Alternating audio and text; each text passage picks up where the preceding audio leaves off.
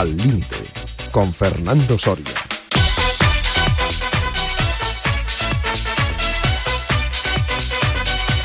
Buenos y deportivos días tengan amigas y amigos de Radio Marca y del programa Límite de la radio del deporte.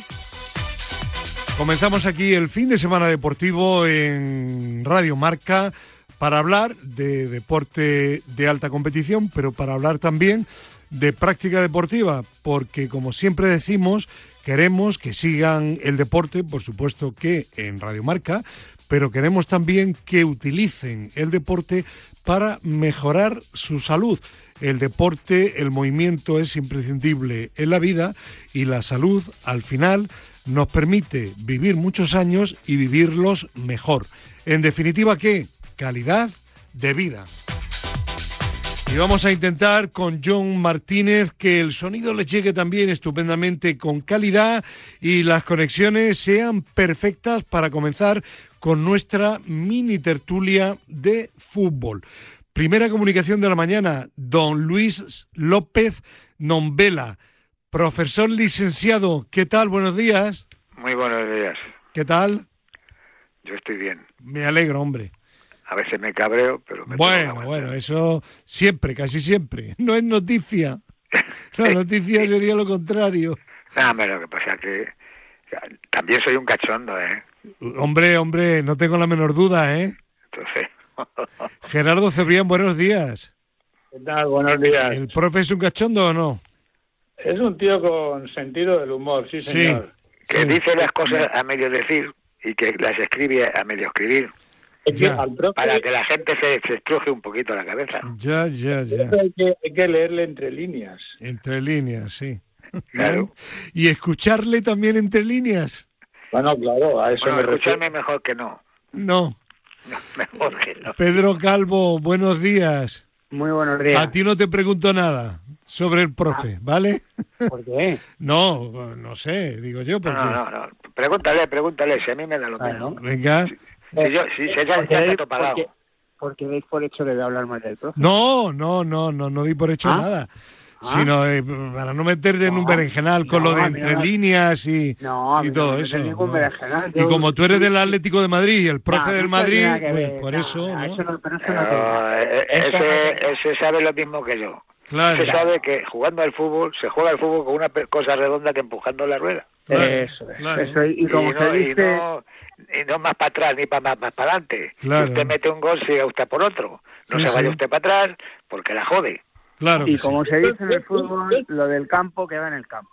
¿Te das cuenta? ¿Te das cuenta? Está, está muy claro. Bueno, Acaba de, acaba de hablar entre líneas el profe. bien, que tenemos hoy un programa o, o una sección muy cargada de temas, así que vamos a ir rápidamente. Pues. Prim- primero, y ya que no tuvimos tiempo la semana pasada, el domingo, de comentarlo, bueno, el Real Madrid, segundo título de la temporada, venció en la final de la Copa Mundial de Clubes, una victoria cómoda, pero ojo, que eh, evidentemente mm, el rival no era importante, pero que el mérito del Real Madrid y de cualquier equipo que gana el Mundialito es que, ojo, únicamente puede ganar esta competición el que ha ganado anteriormente la Champions. Ahí está el mérito.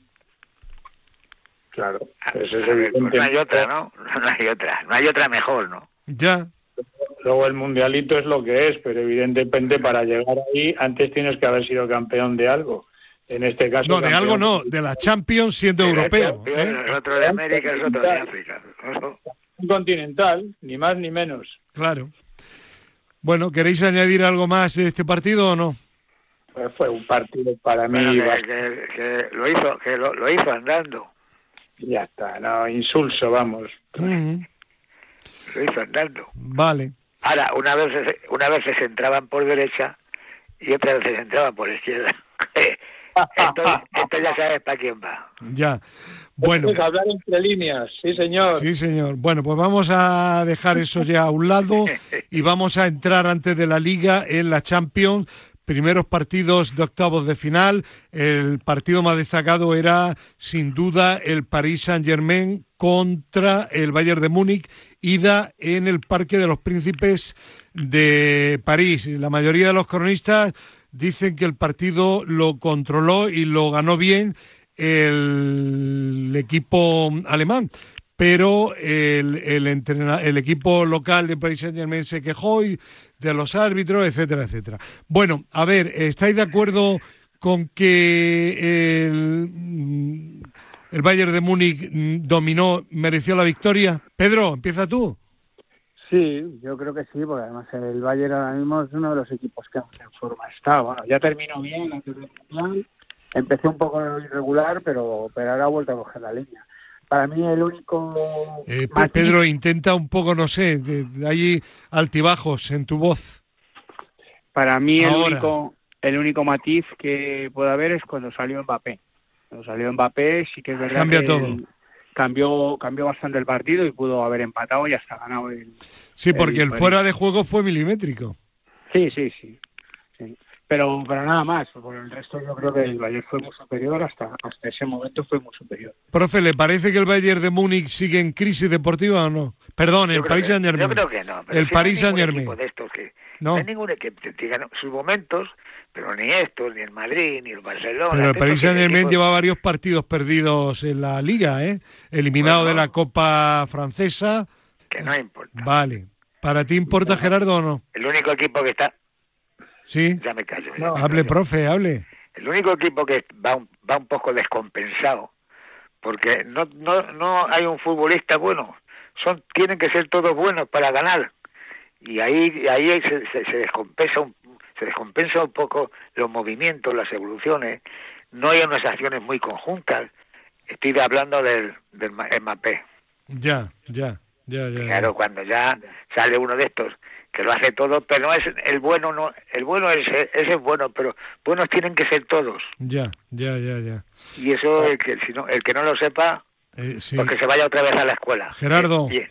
Para mí, para mí fue más equipo el Bayern. Es cierto que Mbappé es un tipo desequilibrante, eh, pero para mí fue más equipo el Bayern y el Paris Saint Germain, pues hombre, digamos que no está pasando una buena racha, ¿no? Pero yo me imagino que, que volverá otra vez, ¿no? Pero vamos, yo creo que dejó la, la eliminatoria muy cuesta arriba para, para los parisinos. De los otros tres partidos, ¿hay algo que queráis destacar que os haya llamado la atención? Sí, que el City es un equipazo. Bueno, pero, pero el City no pero- jugó pero el Champions. City no jugó Champions, jugó contra el Arsenal. la- Ya, ya. ya. No Sí, jugó sí. Champions. Bueno, pero Sí, que sí. te llamó la atención igual, ¿no? Como fue Me el mismo la día, atención, sí, sí, igual que... igual que el Madrid frente al Elche, vamos. No, no, no, igual que el United contra el Barça en la Europa ah, League. ah, ah. Cuidado, ¿eh? Que ibas a decir Eh, igual que el Madrid contra el Elche. No, no, No. el Madrid contra el Elche fue en coser y cantar y metiendo goles por la derecha. sí. Bueno, pero de todas maneras el Barça tiene que ir allí, que han dicho que lo van a ganar. Ya. Sí, Y claro. y bueno, ah, luego hablamos del Barça. A ver, ya que ha sacado el tema de- del City. Pedro, eh, decían que estaba en crisis el, el City, ¿no? Ya. El City podrá jugar mejor o peor, pero nunca va a estar en crisis. Además, eh, por suerte o por desgracia, tiene un entrenador que Otra vez te llega la voz mal. Ay, tiene un tiene un entrenador que, que al final va a buscar las alternativas siempre para, para intentarlo hacer en su línea de juego. Con lo cual yo creo que el, que el City eh, no sé de dónde ha sacado que estaba en crisis, ¿no? Y con ese delantero menos. no, hombre, en crisis porque iba a varios puntos de diferencia Ya, pero, pero del ya lo ha Arsenal. cogido, ya lo Sí. ha cogido. Bueno, con un, bien es cierto que con un partido más. Vale, vale, pero ya, lo- ya lo ha cogido. Ya lo ha cogido, sí. Ya está ahí, ya está ahí. O sea que, y ya veremos a ver la eliminatoria de la semana que viene en, en Alemania. O sea que Ya. Yo le veo su equipo junto con el Bayern y con el Real Madrid para ganar otra vez las Champions este año. Eh, profe, ¿de los otros partidos destaca usted algo? Pues ¿de, de qué partido? De lo de los que a Champions, el, jugar, el Milán, El. Borussia, el Es que no me los puedo Benfica. ver todos. Ya, bueno, vale. vale. Yo no, lo- Pedro, cuando ha dicho el City, el Bayern y el Madrid, ¿lo has dicho en serio? Sí, Totalmente. totalmente. Pedro habla Madrid, siempre digo, en ¿eh? serio. Totalmente. Lo del Madrid, digo, ¿eh? Sí, Totalmente, totalmente. Eh, Gerardo, vale. no, yo no, no voy- hablo con boca pequeña, luego me puedo equivocar, pero... Escucha, pero no. escucha, que esto, esto me lo apunto, ¿eh? profe, Sí, sí. u- ¿usted también apuesta por el Madrid? Sí, hombre, claro. Claro. Ya. sin duda. Ya, y, y, bueno, vamos a hablar entonces de la Europa Liga, el Sevilla. Eh, ¿Ya ha resucitado definitivamente el Sevilla o el PS? Yo no vi el partido, el PSV era horrible. Yo creo que era el PSV, el PSV era un poquito más flojo. Sí. Pero de todas maneras, verá el Sevilla ya que se alegra un poco el hombre este que parecía que lloraba, Ya. que daba muchas vueltas por el campo. Pues hombre, dice, pobrecillo, qué alegría tiene. que eso sí lo vi. Ya. Y luego ya empezar a marcar así. sí. Yo creo que se ha puesto en su sitio un poco el Sevilla. ¿eh? Sí. Eh, ¿Visteis, Pedro Gerardo, el partido? Yo no. Yo sí, yo sí, yo sí. lo ¿Y vi. Yo sí qué te pareció? Bien, sí, como está diciendo el profe. Parece que como que han resurgido un poco, parece que están más afectados y más equilibrados en el campo, sobre todo en el aspecto defensivo, porque les Pedro, generaban, la voz, la voz, ahí. Les generaban, Ahora. les, gener- les generaban muchas situaciones y, y parece que ahora, ahora están mucho mejor, Es otro más- Sevilla. Mucho más centrados. Ya. Bueno, ¿y el Barça qué, profe? Hombre, porque la gente no puede cantar victoria tan rápido. ¿eh? Que los momentos pueden llegar. Hay, hay momentos flojos, momentos de depresión, o momentos de mucha presión, que también eso es demasiado. Ujú, Que toda esa serie de cosas hay que medirlas. Ya. Eh, Pero vamos, usted la eliminatoria la ve complicada para el Barça, ¿no? Sí, hombre. Sí. Sí, ¿Y, bueno, no, y vosotros, Gerardo y Pedro? Bueno, yo creo que, que la tiene más complicada que antes de empezar la eliminatoria, evidentemente, ¿no? Porque tiene que ganar. en- Ya, en ya, Manchester. ya no valen los goles fuera de casa doble, ¿no? Claro, claro, pero, No. pero lo tiene más complicado porque porque Old Trafford, pues, pues bueno, pues es un estadio que aprieta mucho Ya. y el Manchester yo creo que está en un gran momento de Sí, forma. de mo- de- está cerquita de los dos primeros y, claro, y, bueno, claramente en claro. Champions, sí. Y luego No, además eh, yo confío mucho en, en Casemiro. Ujú. que no le vistes. Pues eso sí. Sí, profe, ve, profe, ve como yo también hablo entre líneas. Bueno, bueno, pero yo, hombre, yo, si yo sé que tú lo ves. Bueno, eh, Pedro, ibas a decir algo, ¿no? Sí, no, eh, yo vi muy bien al, al Manchester porque además hicieron un pressing alto casi todo el partido, muy bien físicamente y allí en, en Old Trafford va a ser un- una olla express y, y van a apretar y la gente y tal.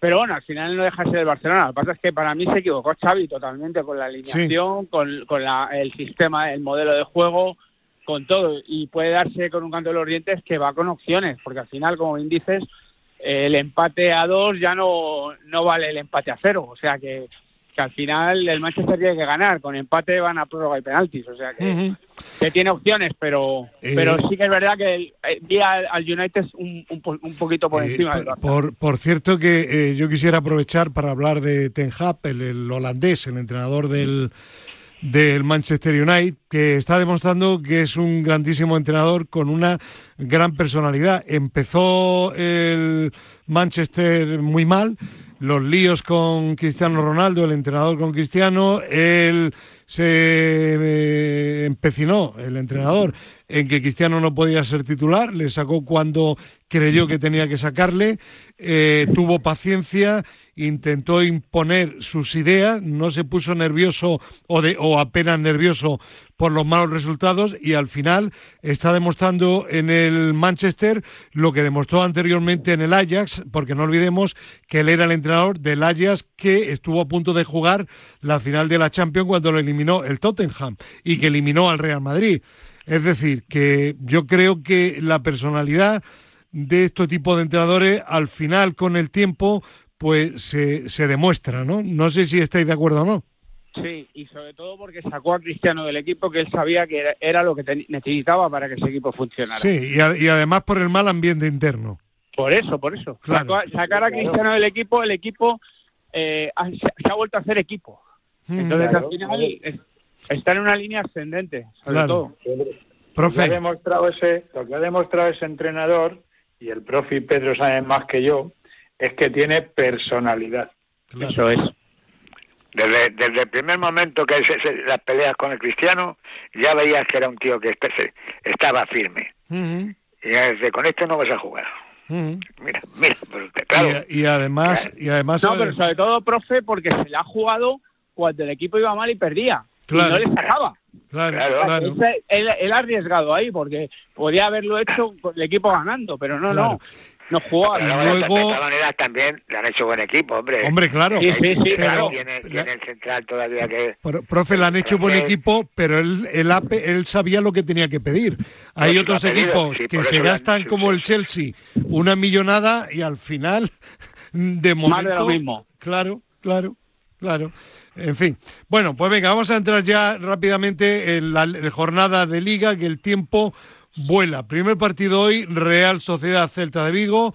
La Real de nuevo que volvió a coger vuelo, a ganar. A continuación, el 4 y 4 de la tarde, Betis Valladolid.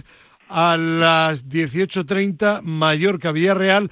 9 de la noche, partido estelar de hoy sábado, Osasuna Real Madrid. Uf, vaya, vaya compromiso para su equipo, profesor. Bueno, pero eso- eso- eso- esos, esos problemas también se dan en el fútbol. Pero hay que sacarlo adelante. Y ahora ya en, en Madrid no se puede... El Madrid no, no tiene ya margen de error. Pues lo que pasa es que, bueno, pues, pues hay lesiones y hay cosas de esas. pues, pero vamos, ahí no, no se puede andar con juegos, ni parando en el juego. Que el otro día le comentaba yo a, a cuando el equipo afloja, digo el Madrid, cuando afloja, viene lo que viene. Ya se Sí, descompone. Sí, profe, pero el otro día afloja con 3-0. Eso es normal. Ya, pero, pero, sabe. joder, pero no gusta porque... Ya, ya, pero afloja con 3-0 y es normal. Vienen de, de jugar el otro torneo. Son muchos partidos. Sí, yo, sí, eso, sí. yo eso lo Bueno, entiendo, de, profe. de hecho, Benzema eh, no va a, a Pamplona, no ha ido. Es que, es que fijaros lo que tiene el Madrid ahora. ¿eh? Es que el Madrid tiene Osasuna, recibe va a Liverpool, recibe al Atlético de Madrid, recibe al Barcelona en Copa. O sea, Y, y son todos los partidos ya decisivos. claro, claro. Como- Eliminatoria. pero que, no, que- que los demás Claro. también son buenos, o sea que no... Hombre, claro, claro. que sí, profe, que sí. Ah, Gerardo, ¿Qué, qué, qué- qué- qué opino del partido Sí. con el Osasuna? sí, porque tú Pues- sueles acertar con el Madrid cuando pierde. Bueno, fallé con el Elche. Yo pensé que íbamos a empatar y ganamos, Nada. lo cual me, me gusta haberme equivocado. Partido muy complicado en, en Pamplona, ¿eh? muy complicado. Pero no sé por qué mm, tengo esperanza en... No sé, he visto otra cosa estos días. Eh, bueno, mm, tampoco me extrañaría que, que viniéramos con el rabo entre las piernas. ¿eh? Ya, bueno, puede Pero pasar de te voy, a todo. decir- te voy a dar una exclusiva. Venga, rápido. No voy a ver el partido Anda. Porque evidentemente, como te puedes imaginar, a esa hora Eh, yo tengo en otra Gallup. ocupación. Claro, atletismo. Pero te lo cuenta el profe por el chat, ¿verdad, profe? Eso sí, ya, ya le preguntaré, ya le preguntaré. Claro. Bueno, que seguimos adelante. Domingo, primer partido, Elche Español, 2 de la tarde. Rayo Vallecano Sevilla, 4 y cuarto. Ya hemos hablado anteriormente del Sevilla. Puede ser un partido interesante. Y a las 18.30, Atlético de Madrid, Atlético de Bilbao. Eh, Pedro, ¿qué razón tenías cuando dijiste seguro que gana el Atlético de Madrid en Vigo? Todos para atrás y enchufa una y se terminó. No, pero si es que si analizar realmente no fue así, las pasó canutas, pero al final es, es que no queda otra, es que no, no le deis más vueltas. El otro día un amigo mío que tiene hilo directo con dentro del vestuario Sí, y me contaba cosas y la gente está equivocada, por eso le digo a Cristina que, que no es solo todo lo que reluce. ya. O sea, es que, que Cristina. Blanco, que ahora la presentaremos, nuestra próxima, no, nuestra ya coordinadora y productora del programa, especialista en deporte femenino y seguidora a muerte del Atlético de Madrid Bueno, y del pues- Cholo, Simeone. Pues primicia, Cholista. no le aguantan más los jugadores. Ni No a le él, aguanta. Ni al profe, ni, ni a nadie. Entonces al final salen diciendo lo que salen diciendo porque no tienen más remedio, pero no le aguantan Hombre, más. porque cobran un pastonazo y Claro, claro, claro. Cuando, cuando, Cuando hablas del profe, te refieres al preparador físico. No, al preparador físico, por favor, que no se más No, no, el pro- este profe no, el Yo lo he otro. entendido. Al profe Ortega. Ortega, Ortega. Eso, lo he entendido a la primera. Ya, Vale, ya. vale. Bueno, por, por cierto, ¿qué tal estuvo el otro día mm, Joao Félix? Bueno, bueno, sin más. Sin más. Ya. Yo le vi contento. Sí, es usted, es usted un cachondo. No dice No, no, no, si habla si jugó bien o mal. Con, con una dice alegría, vamos, contento. con alegría era el juego, ¿eh? Ah, bueno, vale, vale, vale. Le- Hombre, hombre, imagínese la alegría de estar en el banquillo del Atlético de Madrid a ser titular indiscutible. Pues por eso. Claro. Alegría total. Bueno, bueno, a ver, que acertó el otro día Pedro. Y, y aquí ya cambia todo porque ya tiene que jugar a- de vez en cuando al ataque en casa. Aquí ya no vale el empate y marcar un golito a la contra. ¿Qué decís de este partido? Pedro, empieza, empieza, Pedro. Que lo diga él. Sí, ya lo- he dicho lo de la semana pasada. Eh, Esto, vamos a ver, como bien dice Fernando, el Atlético no debería tener ningún problema en atacar, porque puede- tiene jugadores para atacar perfectamente. Pero es la, es la de siempre. Entiendo que saldrá mandando en el partido, intentando hacer gol. Si consigue gol, nos aburriremos un montón, porque se tirará para atrás y, y pues se, se vendrá arriba el Atlético.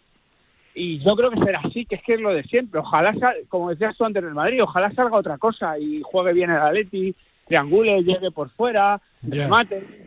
Pero, Bueno, pero es que no me lo creo. Vale. Bueno, pues nada, dejamos ahí el partido y nos vamos ahora al último de mañana domingo, Barcelona-Cádiz, 9 de la noche. Eh, ¿Intuís que puede haber algún porcentaje? Hombre, porcentaje siempre que hay alguno de pinchazo del Barça, un empate. Bueno, el año pasado el Cádiz eh, estuvo a punto de ganar. Las Bueno, pues ahora, de- ahora hablo yo. Sí. Sí, sí.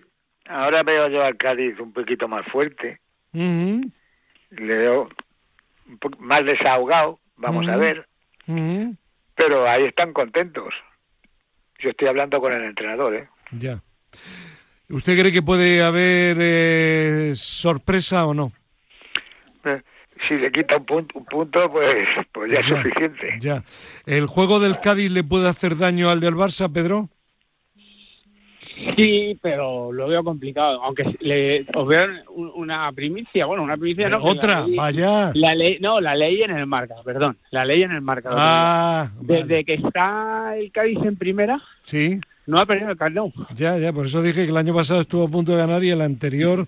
eh, Empató, ha empatado los dos años. Sí, sí, sí, sí. O sea que desde que Bueno. ascendió no, no ha perdido, pero yo creo que es complicado. Es co- complicado porque además el Barça en Liga es uno de los equipos que menos goles recibe. Claro, y después del Pero- partido del United tiene que ir a por todas en la liga. Por eso, y Claro. no se puede dormir. Además va a jugar sabiendo lo que ha hecho el Madrid, que si el Madrid Claro, ha ganado, claro, no puede, no puede dar. Vale. Bueno, Mira. y por último, lunes, eh, el partido Getafe-Valencia, lo comento más que nada porque eh, lo que se esperaba, cambio de entrenador, eh, eh, no sigue Boro, que estaba provisionalmente porque es el delegado del equipo, y han fichado a una institución del Valencia que estuvo también en el Atlético de Madrid, Rubén Baraja. ¿Se puede salvar con este entrenador el Valencia? Dicho de otra forma, ¿Baraja será capaz de salvar a un equipo que está naufragando? Bueno, pues Baraja, es un jugador que ha sido entrenador, que ha entrenado, que ha entrenado también a Leche, o sea que, que creo que lo puede hacer. Además, además, con las ventajas que les ha dado. Es que va a estar cuatro meses y a lo mejor hasta ni cobra. Sí, se ha dicho que, se, que si no le renuevan, si el equipo no se salva, que no hay problema. Claro, Sí, sí, lo ha puesto eso, eso no, se, no se lo permite na- nadie a ese equipo. Ya, bueno, Bueno, los que han sido jugadores profesionales, sí, profe. ya, Los que no, no. claro. Que, ¿Cómo lo veis, Pedro y Gerardo? Bueno, yo creo que el, el Valencia, como no es pabile, no sé si lo va a lograr con. Pero la con pregunta es si Baraja. Podrá espabilarle. Sí, sí, claro, claro, esa es el kit de la cuestión, ¿no? Eh, bueno, en principio ya van a la desesperada, ¿no? Y lo que hemos hablado en este programa, ¿no? Juegan con mucha tensión, con muchos nervios.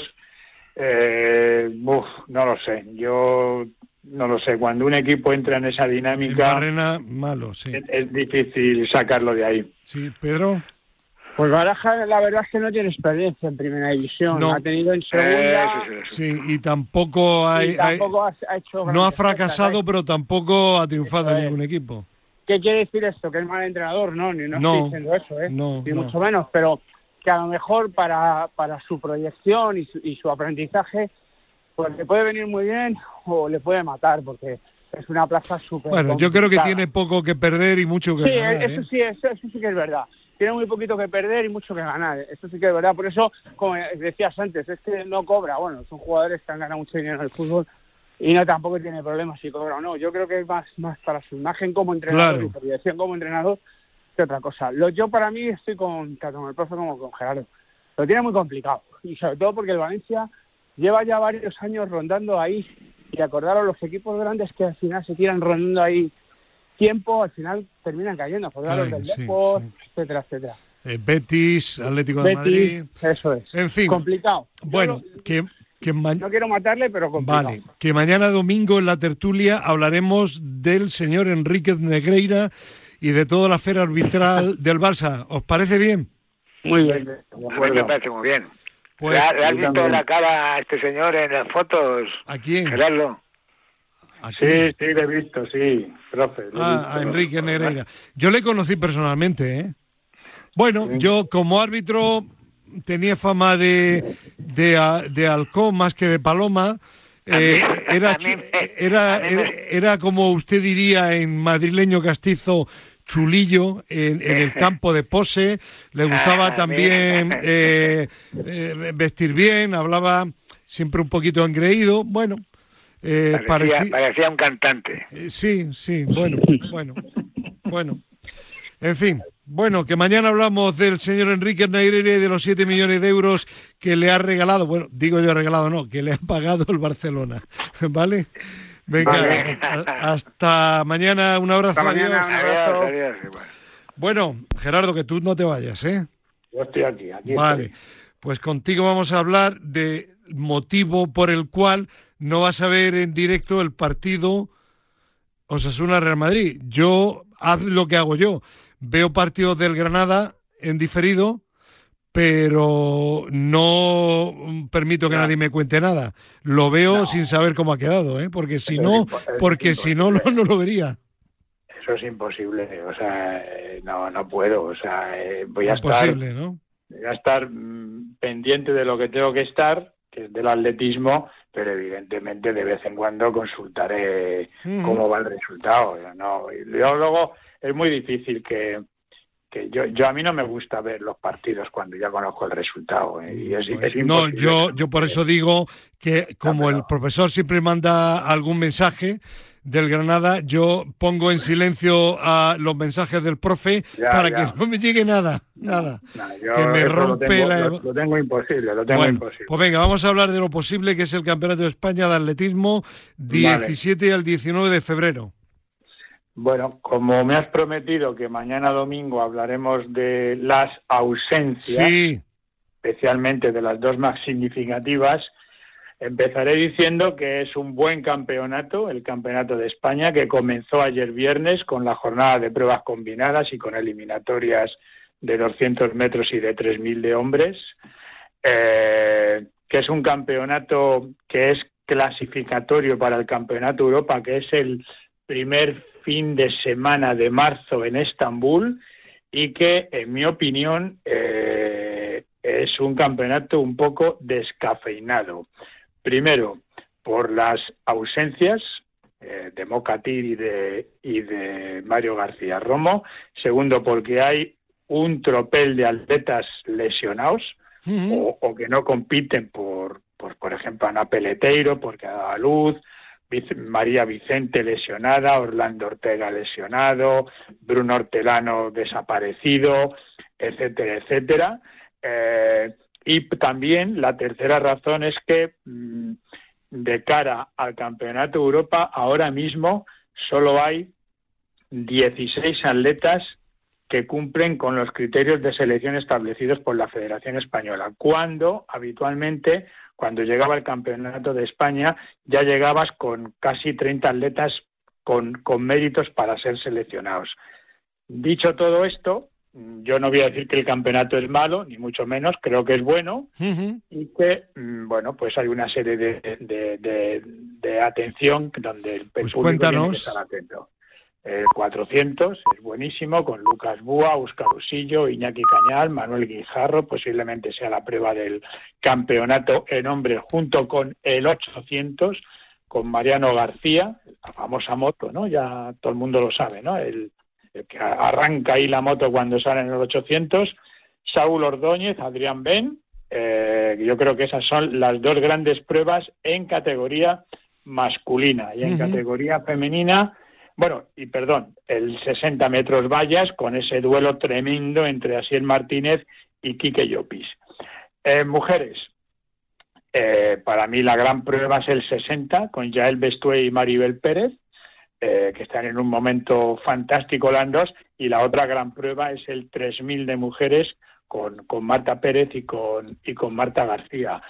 Eh, otro aspecto determinante de este campeonato de España, Fernando, es que entre los 16 atletas que tienen mm, motivos para ya ser seleccionados, solo uno, uno es de pruebas de saltos o lanzamientos, es decir, el resto, 15, son de pruebas de carreras, lo que demuestra un gran desequilibrio en el atletismo español. Y esa una, en este caso digo una porque es una mujer, es Belento y Mire en la prueba de peso. No hay nadie clasificado ni en altura, ni en pértiga, ni en longitud, ni en triple, ni de chicos ni de chicas, y por supuesto eh, nadie en el peso de hombres. Pues una pena, ¿no?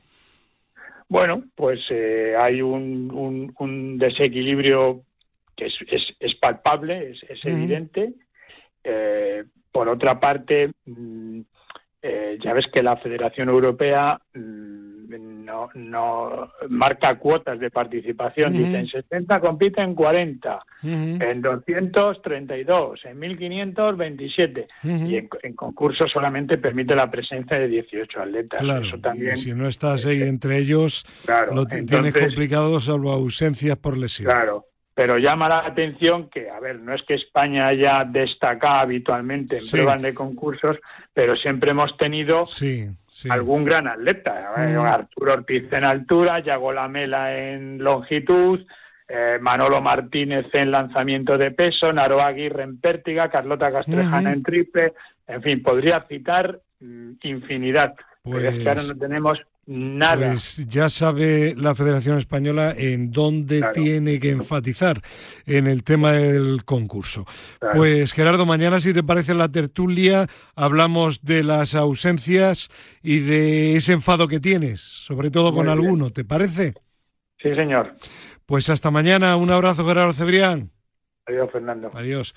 Bueno, pues vamos a seguir adelante y les comentaba, bueno, ha comentado Pedro Calvo anteriormente, nos ha desvelado la, la sorpresa y es que hay una nueva incorporación a nuestro equipo de Al Límite en Radio Marca y es Cristina Blanco, que ya ha estado pues un tiempo trabajando en, como becaria en Radio Marca, que ahora va a estar también en Al Límite y que está aquí en el estudio número 2 de Radio Marca en Madrid. Hola Cristina, ¿qué tal? Buenos días. ¿Qué tal Fernando? ¿Cómo estás? Ante todo, bienvenida. Muchísimas gracias, encantada de estar aquí, la verdad. Ya has visto, de momento la, la, gente, los tertulianos, se están portando bien contigo. De momento sí. Sí, bueno, John Martínez, como ya aunque sea de vista te conocía, sin problema, ¿no? Sí, sí, sí, aquí como en casa. Bueno, y contigo, cuando haya en la tertulia algún tema relacionado con el fútbol femenino, que es tu especialidad, o deporte femenino en general, pues encantadísimos de que intervengas y vamos a abrir, en tanto en cuanto tú quieras que sigamos, una sección aquí los sábados para hablar de deporte femenino, igual que hablamos de atletismo con Gerardo Cebrián, o que hablará luego, como cada sábado, eh, Fernando Soria Hernández, de España se mueve. ¿Te parece? Me parece perfecto. Pues venga, háblanos. Hoy creo que lo vas a hacer sobre la Fórmula 1 desde la visión, desde la óptica de las pilotos, de las mujeres de la Fórmula 1. Sí, porque una de las novedades de este 2023 es la llegada de la Fórmula 1 Academy, que es una categoría femenina y formativa que tiene el objetivo de preparar a las mujeres pilotos para competir en el máximo nivel automovilístico. Los fundadores de esta categoría son Bruno Michel, que también es el CEO de Fórmula 2 y Fórmula 3, y Stefano Domenical. Ambos aseguran que adentrarse en una aventura profesional así es positivo porque cada vez hay más interés femenino hacia la Fórmula 1 y para que esto se pueda hacer realidad van invertir en ello un total de más de 2 millones de dólares. Las bases de esta nueva categoría, pues poco a poco se van asentando y entre los participantes va a haber cinco equipos, que son ART, Campos Racing, Prema, MP Motorsports y Carlin, y van a constar de tres coches cada uno, por lo que podrán tener un total de 15 pilotos. La temporada constará de siete eventos con tres carreras cada uno y algo destacable es que en la presentación de la competición confirmaron que al menos uno de los eventos coincidirá con un fin de semana de los grandes premios de Fórmula 1 en categoría masculina. Imagino que poco a poco irán saliendo también nombres. Efectivamente, de momento conocemos cuatro confirmadas y aunque ya va tomando forma en cuestiones técnicas, la española Nerea Martí es la primera eh, confirmada aquí en España y ha sido la cuarta en total. La primera en confirmarse fue Elena Buller del equipo ART Grand Prix con 25 años, que ya sabe lo que es estar en el Campeonato Español de Fórmula Fórmula 4, donde quedó seis veces en el top ten y además participó en el Fórmula Regional European Championships de Alpine. Después de ella, la segunda confirmada fue la filipina Bianca Bustamante con el equipo Prema, que solamente tiene 18 añitos y ya ha disputado algunas carreras de las W Series y el campeonato de Fórmula 4 de los Emiratos Árabes Unidos con el equipo que precisamente ahora va a defender en esta nueva categoría. Las últimas protagonistas en salir a la luz han sido Nerea Martí y Jessica Edgar. Con 21 años, la española ha apostado por formar parte de Campos Racing, que es un proyecto también español, es valenciana y tiene experiencia en Fórmula 4 y en W Series. Por su parte, Jessica Edgar ha fichado por Carlin y es británica. Estuvo en el programa Kilson Track Racing Stars de la FIA y en 2022 debutó en monoplazas del campeonato GB4 de Reino Unido, donde acabó séptima. Imagino como diría tu técnico de tu equipo, el Atlético de Madrid, el Cholo Simeone, que el objetivo será ir partido a partido, ¿no? Efectivamente, partido a partido, pista a pista y campeonato a campeonato. El, objetivo es eh, que estos pilotos acaben llegando a competiciones como las W Series, la Fórmula 1, la Fórmula 2 y la Fórmula 3. Entonces, con esta nueva categoría de Fórmula 1 Academy, que también es formativa, pues veremos si es posible finalmente. Pues eh, interesante y primera intervención en la sección de deporte femenino de Cristina Blanco. Mañana, si te parece la tertulia, que estarás también, mm. te presentamos oficialmente con los tertulianos y hablamos un poco de tu equipo, del Atlético de Madrid. Yo encantadísima. Vale, pues hasta mañana. Hasta mañana. Seguimos adelante y ahora nos vamos a ir desde este estudio número 2 de Radio Marca en Madrid hasta Valencia. Allí tenemos comunicación telefónica con Guillermo Giner, presidente de Músicos por la Salud. Guillermo, ¿qué tal? Buenos días. Hola, ¿qué tal? Buenos días. Eh, ya hemos hablado hace algún tiempo de Músicos por la Salud en nuestro programa Límite de Radio Marca, pero como bien digo, hace ya tiempo de ello, en primer lugar me gustaría que eh, recordaras a nuestros oyentes qué es Músicos por la Salud. Músicos por la Salud es una fundación que nace en el año 2015 eh, basada en una experiencia personal mía que acompañé a mi madre durante 11 meses en un hospital y ayuda a las personas que están viviendo momentos pues que si les preguntarán preferirían estar en su casa, que es la estancia en un hospital o en un centro sociosanitario, pues acompañándoles con lo que les permite desconectar y trasladarse al sitio donde les gustaría estar, que desde luego no es el hospital. Les acompañamos con, con músicos, con, con intérpretes musicales que les preguntan cuáles son sus canciones favoritas y juntos pues las cantan para intentar trasladarles al sitio donde les gustaría estar. Eh, ¿Cuánto tiempo lleváis eh, actuando, funcionando? Desde el 2015 comenzamos en la Comunidad Valenciana, posteriormente fuimos a Madrid, luego a Castilla y León, a Cataluña, Andalucía y actualmente tenemos actividad regular en estas comunidades autónomas y actividad esporádica en el resto, incluyendo Baleares y Canarias. Los únicos sitios donde todavía no hemos llegado es a Ceuta y a Melilla. bueno, y el motivo de mm, tu presencia hoy aquí en el programa es un nuevo proyecto eh, dentro de lo que es en, general las actividades que desarrolláis, que se llama Campanas por la Salud. Sí, Campanas por la Salud es eh, recoger un poquitín eh, lo que nos, bueno, en el hospital los cuatro servicios más habituales a los que acudimos son unidad de cuidados intensivos, hemodiálisis, salud mental y hospital de día oncología, que es donde se suministra la quimioterapia. Pues allí, mm, en, el día a día con los pacientes y los profesionales, nos transmiten el estigma del cáncer, la gente que no se lo comenta a los amigos, no se lo comenta incluso a los familiares y a los allegados porque no se enfaden, bueno, no se enfaden, perdón, no se preocupen en el trabajo por miedo a perder el trabajo. Hay un gran estigma. Y en Estados Unidos y en países anglosajones, pues no solo es que esto es al revés, sino que incluso eh, cada tratamiento, cada vez que van a una sesión de quimioterapia, lo comparten en redes sociales eh, con un hashtag que es una quimio menos, como diciendo ya me queda una menos.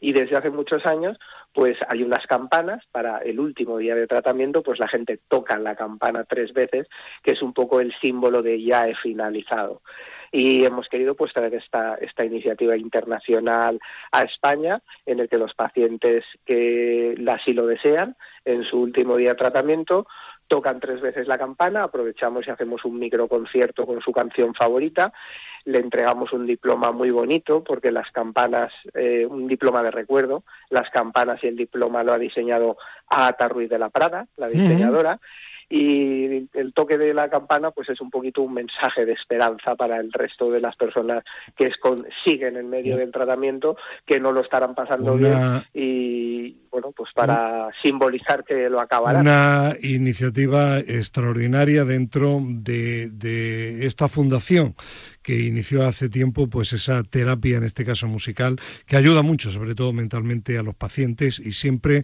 la predisposición es eh, fundamental. Que Guillermo Giner, felicidades por eh, esta nueva iniciativa, Campanas eh, por la Salud, y que vaya todo muy bien porque servirá para que los pacientes que tienen un problema oncológico pues estén más contentos, lo afronten, lo afronten sin duda muchísimo mejor. seguiremos en contacto buen fin de semana, un abrazo y gracias. Un abrazo, muchas gracias. Bueno, y nos vamos a ir ahora hasta el Colegio, el Consejo General de Colegios Farmacéuticos de España. Allí tenemos comunicación telefónica con Aquilino García, vocal de alimentación. Aquilino, ¿qué tal? Buenos días. Pues eh, muy bien, encantado de estar otra vez con vosotros. Sí, ya hemos hablado anteriormente de eh, anteriores estudios Plenufar este ya es el número 7, cuyos resultados se han presentado recientemente. En primer lugar, Aquilino, como hay muchos oyentes que no eh, te escucharon anteriormente, ¿en qué consiste este mm, estudio Plenufar? Pues estudio Plenufar eh, Plenufar es el Plan de Educación Nutricional por el Farmacéutico y está ya en la séptima edición del estudio de estudios distintos de Plenufar. En esta ocasión, lo que hemos hecho desde los farmacéuticos, desde las farmacias, es eh, valorar eh, la calidad de vida y el bienestar nutricional de la población y lo hemos hecho 2.000 farmacéuticos de toda España a miles y miles eh, de clientes de las oficinas de farmacia y no de oficina de farmacia. Otros farmacéuticos que no tienen farmacia pues lo han hecho también desde su ámbito, desde los hospitales, eh, desde la atención primaria. Y entonces hemos valorado esta calidad de vida, este bienestar nutricional de la población a los farmacéuticos, insisto, a miles y miles de pacientes, de los cuales hemos eh, obtenido datos de 5.500 pacientes, que es una eh, cifra muy cifra importante. ¿Y conclusiones? mira, la justificación un poco es que los criterios eh, de salud pública que consideran a, toda la población como un grupo homogéneo eh, no son sanitariamente ya apropiados. Los individuos somos distintos, por lo que las demandas son distintas. Eh, lo vas a entender perfectamente. Es como si queremos eh, hacer unos pantalones de la talla 44 y queremos meter a todos los hombres en esa talla 44. Pues no, pues, unos son de la 36, otros de la 40, otros de la 48, pues en nutrición pasa lo mismo. no podemos eh, dar el mismo tratamiento nutricional a unas personas que a otras, porque los individuos somos distintos. Entonces, esto es eh, lo que damos en llamar, que es el futuro de la nutrición, eh, la nutrición personalizada de precisión. Lo que hemos hecho con este Plenufar 7 es una aportación muy importante a esta nutrición personalizada de precisión desde las oficinas de farmacia. ¿Qué hemos hecho? Pues realmente lo que hemos hecho con estos 5.500 pacientes, con una encuesta eh, que hemos eh, hecho a estos pacientes, con una formación previa muy importante a los farmacéuticos, pues lo que hemos hecho ha sido clasificar a las personas en distintos grupos, que le llamamos nutritipos. Y así vamos a poder obtener informes personalizados a cada encuestado dependiendo a qué nutritipo pertenece. Si es de la talla 42, si es de la talla 48, el tratamiento es distinto y son consejos personalizados sobre hábitos alimentarios, sobre ejercicio físico y eh, de Aquilino, ya sabes que en la radio el tiempo es el que es. Entonces te, te, ruego, la explicación es extraordinaria, es muy ilustrativa, pero eh, al final, eh, con todo ese proceso y esos 5.500 personas que han intervenido, creo que hay un titular y es que más de la mitad de la población tiene exceso de peso, pero curiosamente se ven bien de salud. Sí, eh, mira, el, hay un, un, sobrepeso muy importante del 33% y un porcentaje también no tan alto, pero alto de obesidad. Sin embargo, cuando eh, les preguntamos a las personas eh, que cómo se encuentran, que cómo se ven con respecto al resto, eh, pues bueno, la mitad dice que, bien, que muy bien, y la, una cuarta parte dice que mucho mejor que el resto de la gente de su edad. O sea, estamos viendo que tenemos un problema importante de sobrepeso y de obesidad, sin embargo, nos vemos mucho mejor que los demás. Y esto, bueno, pues es el principio del problema, no reconocer el, problema que tenemos. No se cura el que no reconoce que está malo. Claro, evidente, evidentemente, el que no reconoce que está malo, pues no se cura. Hemos encontrado también una fotografía de la, de la situación eh, de enfermedades cardiometabólicas como las dislipemias, como la hipertensión, la diabetes, eh, la obesidad. Hemos visto eh, la adhesión a la dieta mediterránea que tienen mm, las personas que hemos entrevistado, que es un eh, muy representativo de, eh, de, la población española, 5.500 eh, personas son muchas. Y hemos visto también la actividad física que realizan estas personas.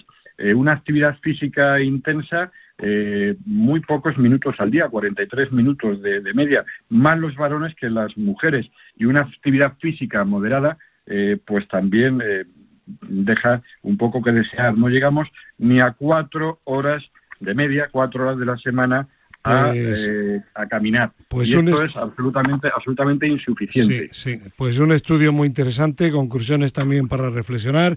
Y amigos oyentes, que si hay alguno que piensa que está bien, que esté muy seguro de que está bien, de que no tiene exceso de peso, porque si no, no va a poner soluciones para evitarlo. Aquilino García, vocal de alimentación del Consejo General de Colegios Farmacéuticos de España, muchísimas gracias por tu presencia de nuevo, que seguro que no será la última en nuestro programa Límite de Radio Marca y felicidades por este estudio tremendamente interesante a ti y a todo al colectivo de farmacéuticos de España. Pues muy bien. Un abrazo y feliz fin de semana. Muchísimas gracias, feliz fin de semana. Bueno, seguimos adelante y seguimos hablando de salud y ahora nos vamos a ir al Colegio Profesional de Fisioterapeutas de la Comunidad de Madrid. Nicolás Ibarra, presidente de la Comisión de Actividad Física, buenos días. Hola, buenos días, Fernando. Pues hoy queremos hablar contigo de carreras de fondo, no desde el punto de vista del entrenamiento, que es cuestión de los preparadores físicos, sino de cómo evitar lesión y de afrontar su tratamiento cuando se producen. Eh, precisamente el próximo 23 de abril se corre el Maratón de Madrid y hay pruebas que arrancan a partir de esta primavera. Nuestros oyentes están a tiempo, Nicolás, de empezar a prepararse o ya es tarde? Bueno, eh, normalmente... Me refiero para, evitar lesiones, ¿Sí? quede claro. Sí, sí, sí, entiendo, entiendo. No, bueno, básicamente eh, para hacer una maratón se necesitan por lo menos tres meses de preparación.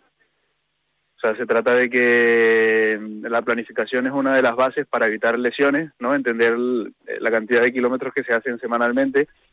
Eh, ahora mismo tenemos dos meses prácticamente para la competición y eh, las personas que podrían prepararse la maratón serían personas que estén corriendo una media de entre 40 y 60 kilómetros semanales, que es lo que se necesita para poder afrontar el volumen, ¿no? Porque lo principal para afrontar una carrera como, como la maratón, que son 42 kilómetros, es tener un buen volumen.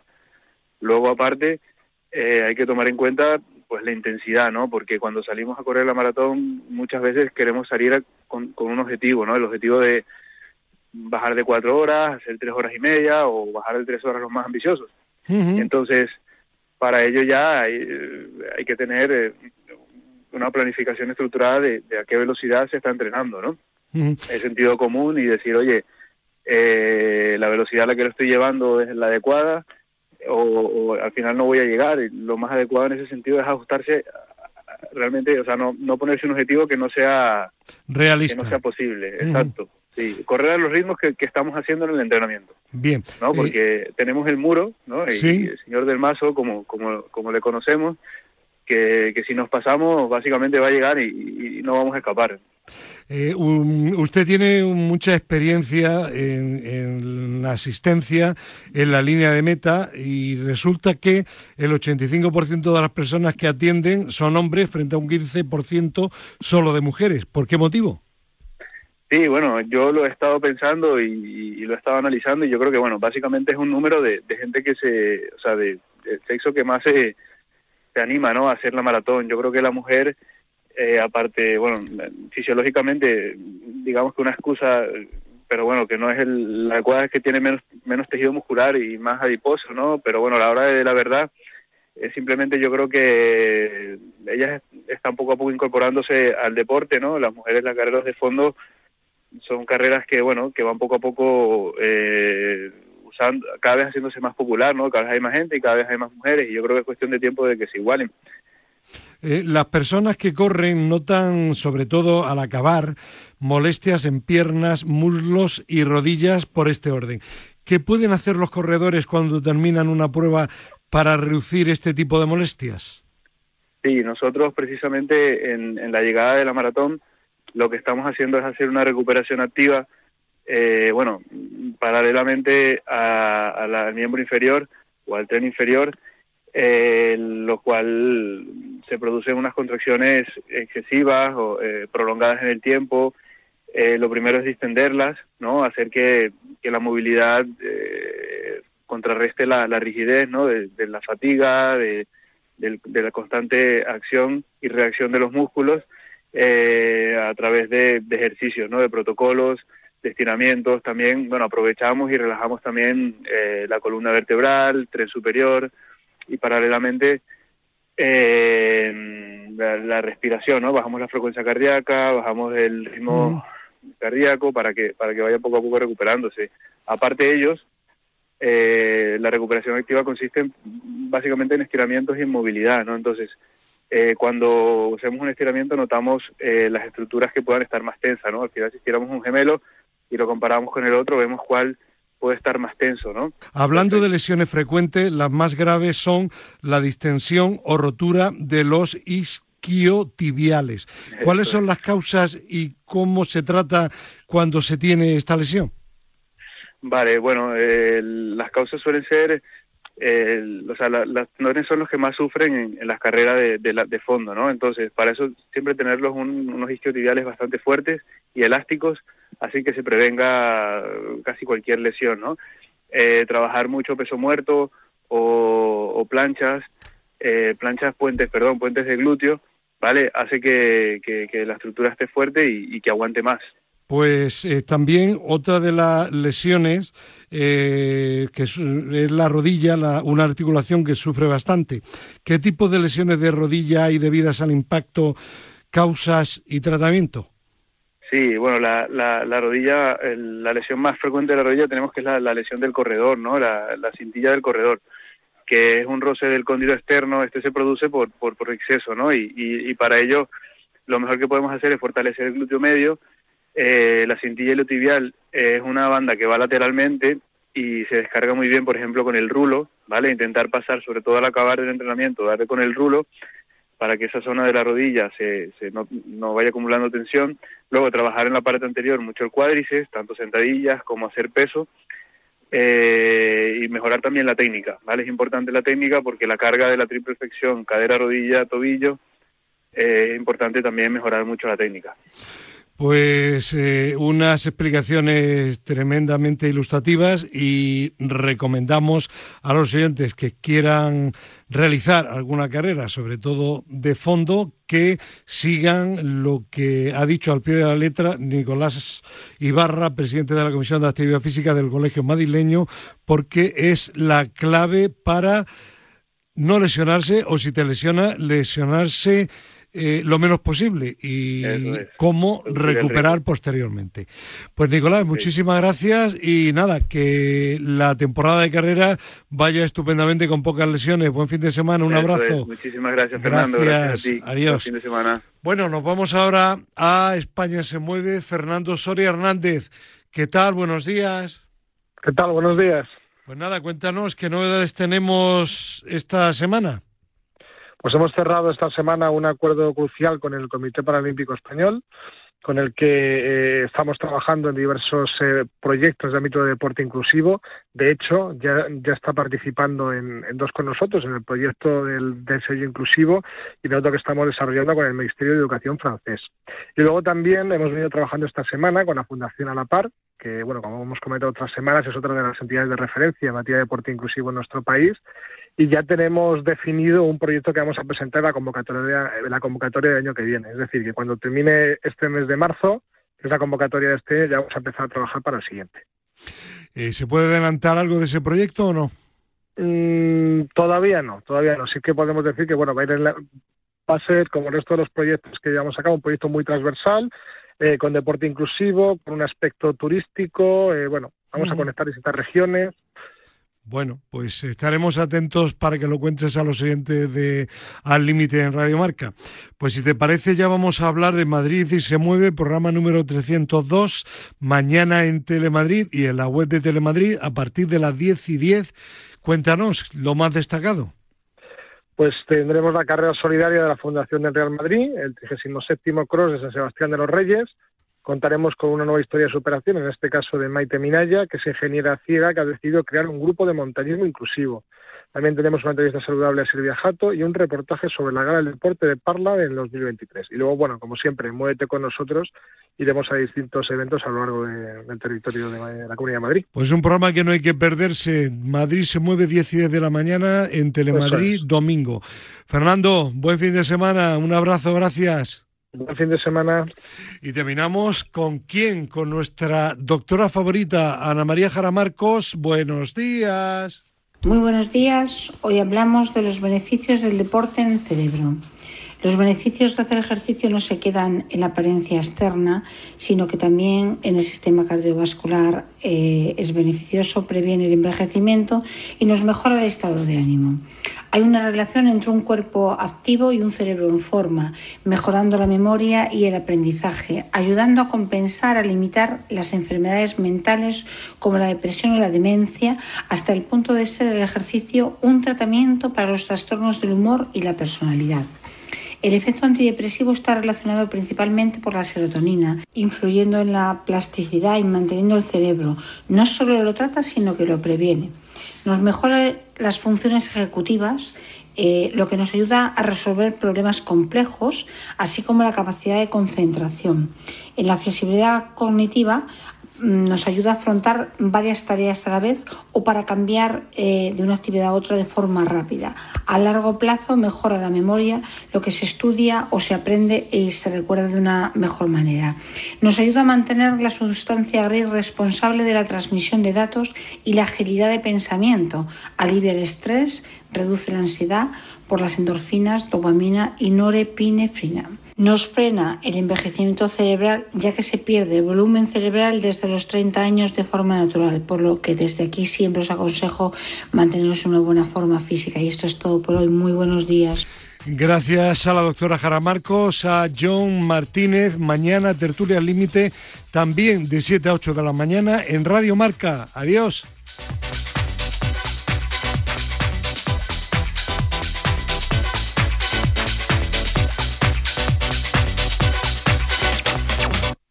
of your.